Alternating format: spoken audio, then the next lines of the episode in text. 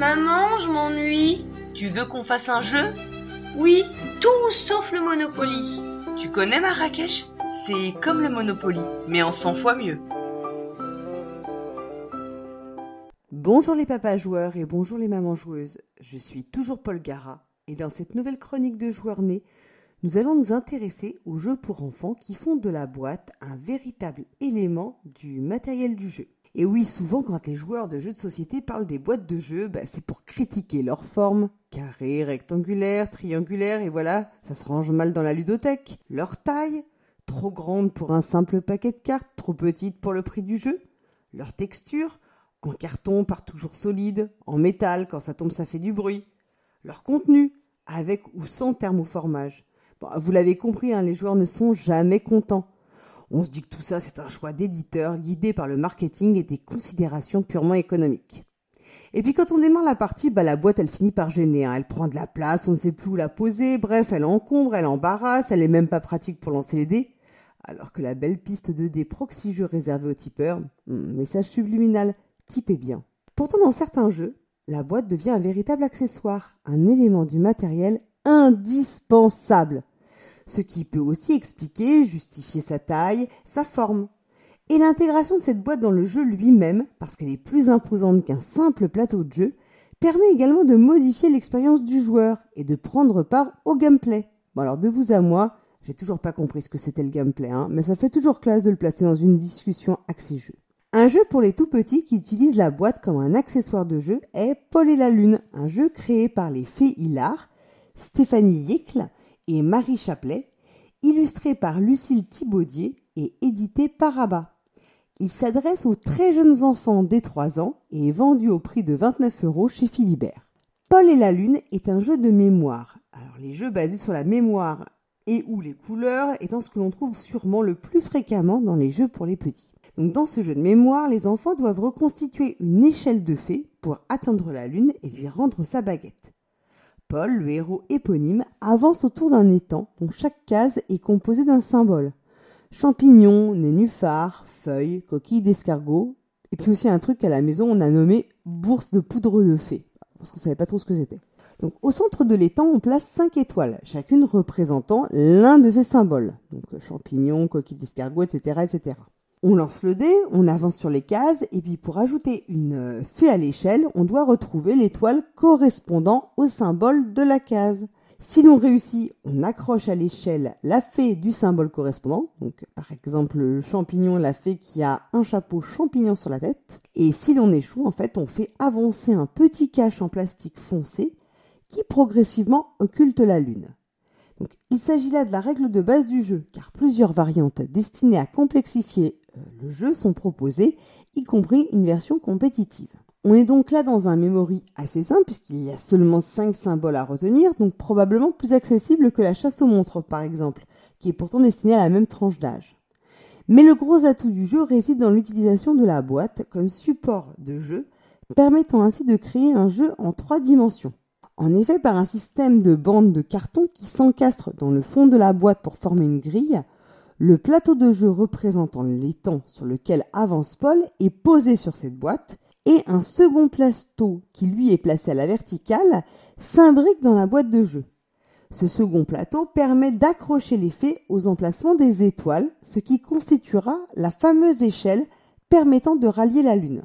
Donc chaque fée posée devant en effet toucher la précédente pour former bah, une échelle acceptable. C'est donc ce plateau en trois dimensions, utilisant la boîte comme un véritable accessoire, qui fait l'intérêt majeur du jeu, car il devient un véritable décor pour l'enfant. D'ailleurs, le grand plaisir du jeu reste pour eux d'accrocher les fées le long du panneau vertical, permettant également ici de développer la manipulation. Ce décor permet de donner au jeu un effet immersif porté par l'univers très poétique, entre Poussette de Andersen pour les petites fées charmantes que l'on accroche et Méliès pour la lune que l'on doit rejoindre. D'ailleurs, la règle du jeu inclut également un conte que l'on peut raconter à son enfant le soir avant de s'endormir. Vous savez, avant de s'endormir, là, ce moment que l'on attend tous avec impatience quand notre vraie journée d'adulte commence. Donc Paul et la Lune est donc un jeu que l'on recommande vraiment à la maison et il ne faut d'ailleurs pas hésiter à laisser les enfants jouer avec le matériel en dehors de toute partie réelle, rien que pour les plaisirs de les voir construire leur échelle de fées tout seuls comme des grands. Des grands maps pour les plus grands, justement, on revient sur Boom, un jeu qui a déjà été évoqué dans l'émission consacrée au débrief de Cannes par Cyrus, BenoFX et le Pionfesseur. En effet, Boom faisait partie de la sélection des trois jeux nommés pour l'As d'or du jeu enfant. Donc Boom est un jeu d'Alexandre Emery, illustré par Timo Grubing.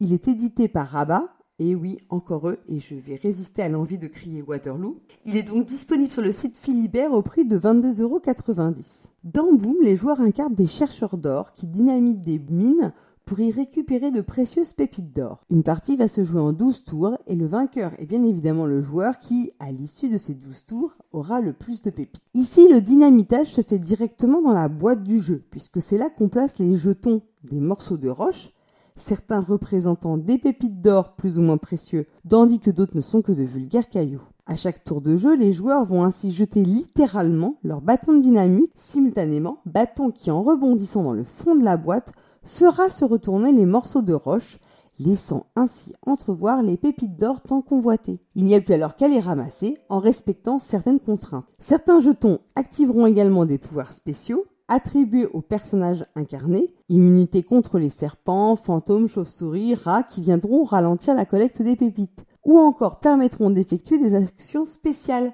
par exemple piquer des pépites aux autres joueurs ou relancer son bâton de dynamite dans la boîte. La boîte est donc au cœur de Boom. On la malmène, on la fait souffrir, on se jette sur elle pour ramasser les pépites. Bref, on lui en fait voir de toutes les couleurs. Manifestement, elle tient le coup car aux âmes sensibles qui s'émouvaient du sort qui lui était réservé, et surtout qui s'inquiétait pour la durabilité du matériel, il a été indiqué par l'auteur himself qu'elle tenait le choc des festivals pendant lesquels elle était particulièrement mise à mal. Pour l'avoir testé personnellement lors d'une animation en médiathèque un samedi après-midi, bah oui, je sais, j'ai des loisirs curieux, hein. Quelle idée, moi, d'aller passer mon week-end avec des enfants qui ne sont même pas les miens. Bon, bref, je disais donc que la boîte de notre boom familial avait passé l'épreuve d'une après-midi complète à servir de défouloir à de petits diables pris par la fièvre de l'or. Mais les enfants sont bien ingrats, car si la boîte du jeu est au cœur de Boom, c'est bien entendu le bâton de dynamite qui emporte tous les suffrages. Quel plaisir de pouvoir en toute impunité le jeter dans la boîte comme un sauvage, voire sur ses partenaires de jeu par inadvertance. Boom est donc un jeu qui vous garantit un succès sans faille auprès des enfants, voire des adultes, si l'on se reporte aux commentaires de la Proxy Team suite à leur partie canoise. Paul et la Lune et Boom ne sont que deux exemples de l'utilisation de la boîte comme support et accessoire du jeu.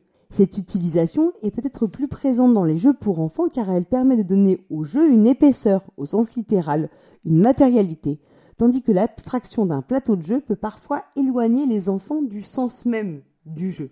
D'autres jeux ont utilisé cet élément particulier du matériel. Nous avons déjà parlé de Hop Hop Lapin avec son terrier intégré dans le fond de la boîte, ou bien de la chasse aux monstres avec son placard. Pour les plus grands, on pense notamment à Niagara, dont la hauteur de boîte permet de créer l'effet chute d'eau, suggéré par le titre. Et sur ce que j'ai vu de Funkelschatz, nommé dans la catégorie Kinderspiel 2018, c'est également le cas la boîte servant de support au mécanisme du jeu. Enfin, Père la tête, autre jeu nommé pour la ZOR 2018, et Panic Mansion, qui est également en liste pour le Kinderspiel, implique de manipuler la boîte elle-même pour jouer.